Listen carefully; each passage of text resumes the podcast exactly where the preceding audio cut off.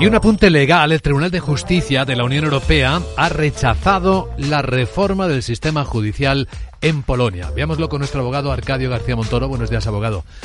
Buenos días, Vicente. ¿De qué hablamos? Pues de aquella reforma que en diciembre del 2019 modificaba una ley de organización de sus tribunales, en particular el Tribunal Supremo, lo que hacía era controlarlo mediante una sala única, de manera que ahora el Tribunal de Justicia de la Unión Europea ha sentenciado que no garantizaba su independencia e imparcialidad, además de que los magistrados tenían que reportar acerca de si tuvieron antiguas afiliaciones políticas o sus actividades en asociaciones y fundaciones fueran unas u otras.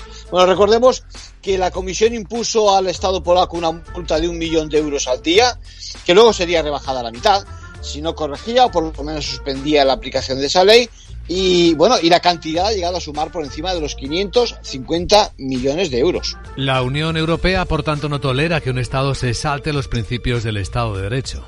Si pensemos además, Luis Vicente, que la reforma obligaba a la judicatura a pronunciarse sobre convenciones políticas, como decía, religiosas, filosóficas, y además pensaba publicarlas, todo eso transgrede, pues eso, los principios mínimos de protección de sus derechos, la intimidad, etcétera. Bueno, está claro con esta resolución que la justicia europea se ocupa también, también de controlar cualquier paso atrás en materia de derechos fundamentales, tutela judicial efectiva y que no le va a temblar el pulso a la Comisión denunciando cualquier situación similar. De hecho, la Comisión ha llegado a paralizar los pagos conforme al presupuesto al no pagarse la multa. En conclusión.